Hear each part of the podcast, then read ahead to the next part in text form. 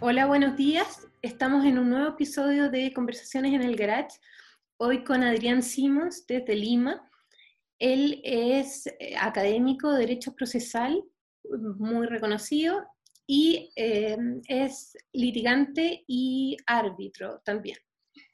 Em, hola Adrián, quería preguntarte sobre la sobreregulación que hay en temas eh, administrativos eh, y la contradicción entre normas que se ha visto en diversos países. Yo sé que ustedes hicieron un estudio, ¿Podríamos ¿podrías comentarnos qué, qué, es lo que has visto tú, lo que ha detectado tu equipo? Con todo gusto. Eh, nosotros preparamos un informe para el diario El Comercio en el que detectamos, luego de una investigación, que a nivel nacional tenemos eh, de manera paralela a, las regulaciones de confinamiento y, de enfrentamiento a esta crisis eh, originada por la pandemia, tenemos en total 28 eh, normas paralelas entre ordenanzas municipales, decretos de alcaldía y normas dadas por gobiernos regionales. ¿En qué materias, Adrián? Más o menos. De todo, de todo desde la regulación de la, circulación de las personas en función a tu DNI, desde el acceso a los servicios financieros en horarios más recortados a los dados por el Poder Ejecutivo, cuando se ha establecido, por ejemplo, que la atención de los bancos es un servicio esencial, desde la cosa más sencilla de ir a una panadería, eh, nos han eh, restringido en, algunos, en algunas localidades de 4 de la mañana a 10 de la mañana. Eh, ese es el caos normativo que vive en nuestro país, por desgracia. ¿no? Y estos efectos eh, los ves tanto en la ciudadanía como en el, en, el Poder Judicial o en los juicios arbitrales. El, esto tiene un impacto directo, eh, no solamente en la ciudadanía, porque cuando se acota aún más los horarios de salida de las personas se genera más aglomeración y mayores riesgos de contagio. Por, paradójico que parezca, quieren proteger a los ciudadanos, pero al mismo tiempo los exponen aún más a, la, a la pandemia, al virus, al contagio. Y el otro sector que está afectado aún más de lo que ya está es la economía, porque se afecta la cadena de distribución y por ende la cadena de producción, eh, que se organiza. Eso es como, no es una cadena, es una orden secuencial. Produzco, ¿no?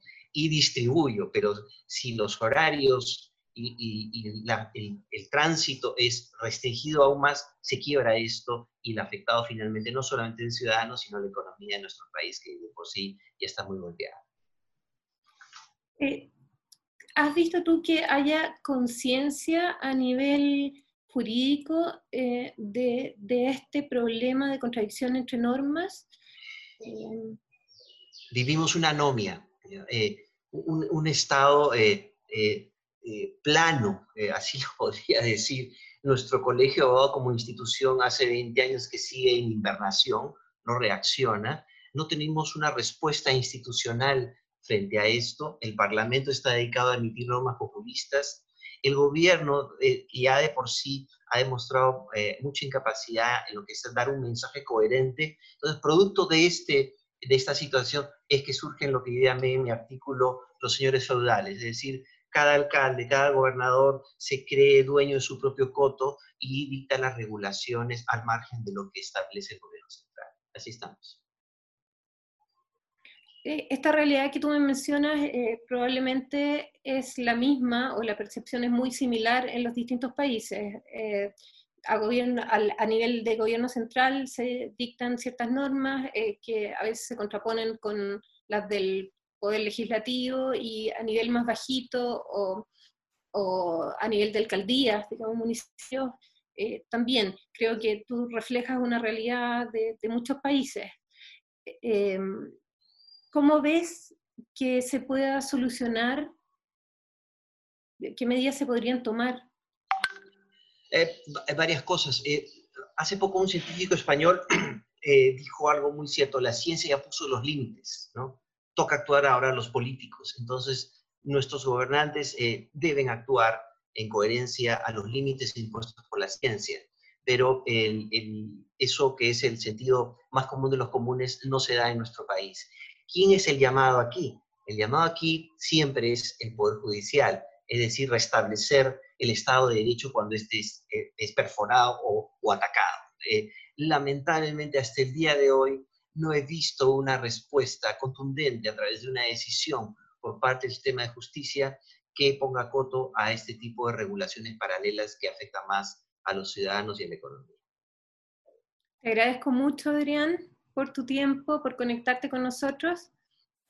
Y eh, quedas cordialmente invitado a escribir como siempre y a mantenerse en contacto con nuestros auditores.